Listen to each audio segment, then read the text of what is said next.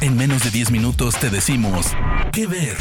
Películas, series, documentales, cortos, stand-ups o shows que recomienda el equipo de Spoiler Time.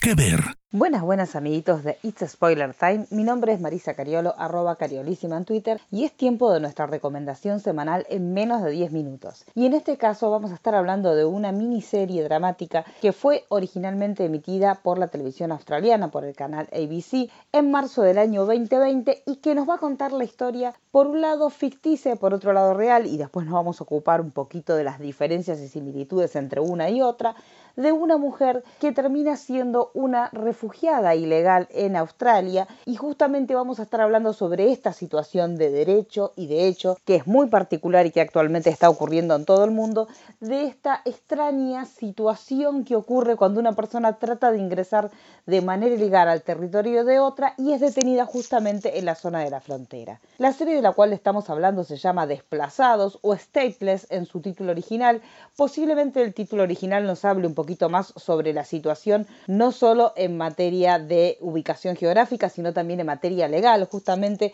esta cuestión de una ausencia de Estado, y no solamente de un Estado como una figura que los protege, sino como también una ausencia del Estado en cuanto a la persona que está tratando de ingresar a un territorio y no es ni ciudadano del país del que emigra, ni ciudadano del país al cual quiere ingresar. Y es justamente lo que les estaba comentando, una miniserie de seis episodios que como dato particular podemos comentarle que tiene la producción ejecutiva de Kate Blanchett, quien obviamente también es parte del elenco, aunque vamos a hacerle una pequeña aclaración, su papel es bastante pequeño, si bien está muy bien realizado como todos los trabajos de Kate Blanchett, pero no esperen verla a ella como la protagonista excluyente. ¿Qué ver? La que sí es la protagonista excluyente es Yvonne Strastowski, que ya la hemos conocido por The Handmaid's Tale, así que acá va a estar haciendo el papel de Sophie Werner, que también es un papel que le requiere muchísimo de su histrionismo y muchísimo de su interpretación porque es una mujer conflictuada que está en una edad bastante complicada para las mujeres, sobre todo a nivel social, con muchas demandas en cuanto a su situación personal, al hecho de tener o no tener hijos. Está en una edad donde supuestamente la sociedad le pide que se defina, sea madre, o sea profesional, o se case, o tenga hijos. Y justamente en esta edad de crisis, ella atraviesa este momento tan complicado y se le conjuga una situación personal con una situación que luego derivará un grave tema legal, cuando ella se une a una secta, y acá empezamos con los datos que sí tienen que ver con la vida real, este, vamos a contarle un poquito que esta historia, que en un principio es una historia coral, es una misma historia vista desde distintos puntos de vista, también esto es muy interesante porque vamos a tener la visión de la protagonista, que es la visión de una mujer de clase media alta,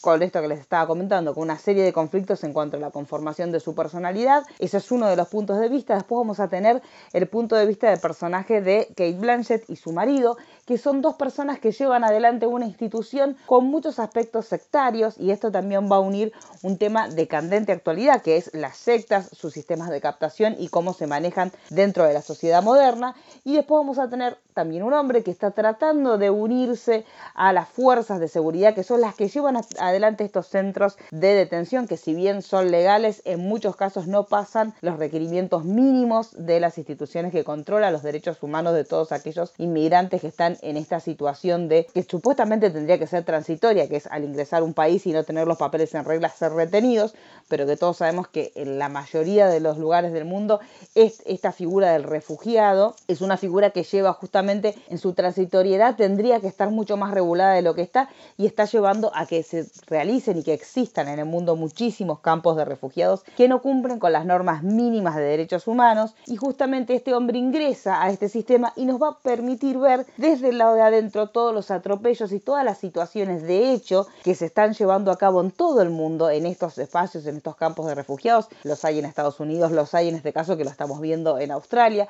pero en todo el mundo hay esta especie de lugares donde la gente está hacinada y la gente no recibe el tratamiento que corresponde y también esta doble moral de tratar de arreglar las cosas al momento de recibir una inspección y después que las personas sigan viviendo en las situaciones más inhumanas posibles. ¿Qué ver?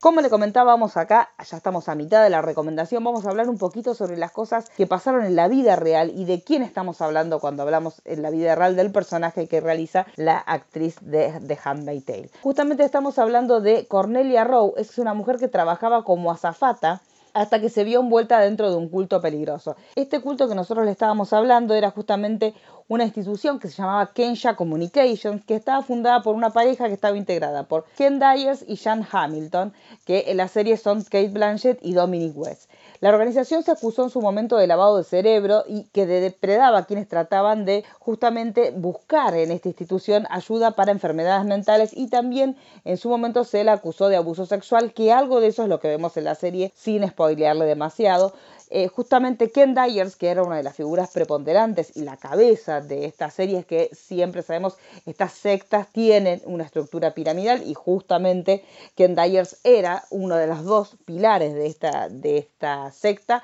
Ken Dyers negó todas estas acusaciones de abuso sexual antes de su propia muerte por suicidio en el año 2007. Ella luego es expulsada de esta secta justamente en el momento de que nosotros hablamos de todo el tema sectario. Sabemos que la las sectas tienen este elemento primero de cooptación, luego de aislamiento de los lazos que las personas tienen con su núcleo más cercano, con su familia, con sus afectos, con sus relaciones, y justamente al momento de que esta persona que se aisló de todo el mundo para ser parte de una secta es eliminada por la razón que sea de la secta, lo que suele ocurrir es que esta persona está en un estado de total desamparo.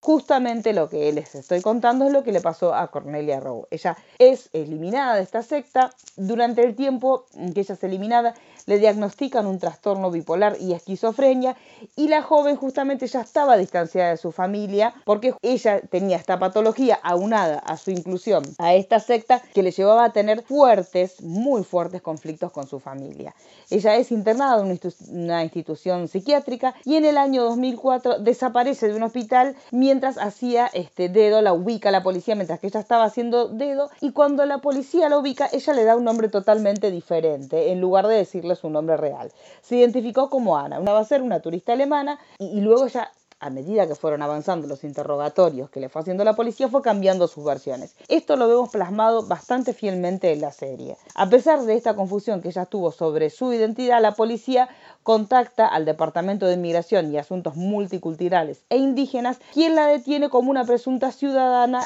no legal. Por ley, Australia exige que haya una detención obligatoria cada vez que los papeles no estén de acuerdo a los papeles que corresponde tener dentro del país. Entonces, justamente es llevada a un centro de detención correccional de mujeres de Brisbane, donde los problemas de salud que ella tiene obviamente fueron totalmente ignorados. También esto es muy interesante y se ve muy bien plasmado en la serie, se muestra que las patologías y las situaciones que cada persona que está dentro de estos centros de detención manifiesta, en muchos casos ni siquiera son atendidos por cuestiones hasta lingüísticas. Muchas de las personas que están en ese lugar ni siquiera pueden darse a entender con las autoridades del espacio. Entonces vamos a tener una historia que es contada desde un punto de vista coral, que tiene que ver con esta historia de Cornelia Rowe, que no le vamos a adelantar cómo termina, pero es una historia real, que tiene que ver con la búsqueda que inicia su familia, con esta especie de falta de comunicación que hubo desde que ella se va de esta secta hasta que efectivamente pueden saber dónde ella está, que está en este centro de detención, y después con todos los requerimientos legales y todas las trabas legales que tuvo la familia para volver a recuperar este, a Cornelia. La serie mezcla muchos temas como la salud mental, como la situación legal de los refugiados y obviamente es un, instrumento de denuncia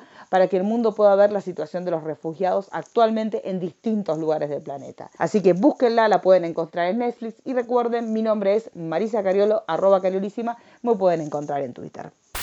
De parte del equipo de Spoiler Times, esperamos que te haya gustado esta recomendación. Nos escuchamos a la próxima. ¿Qué ver?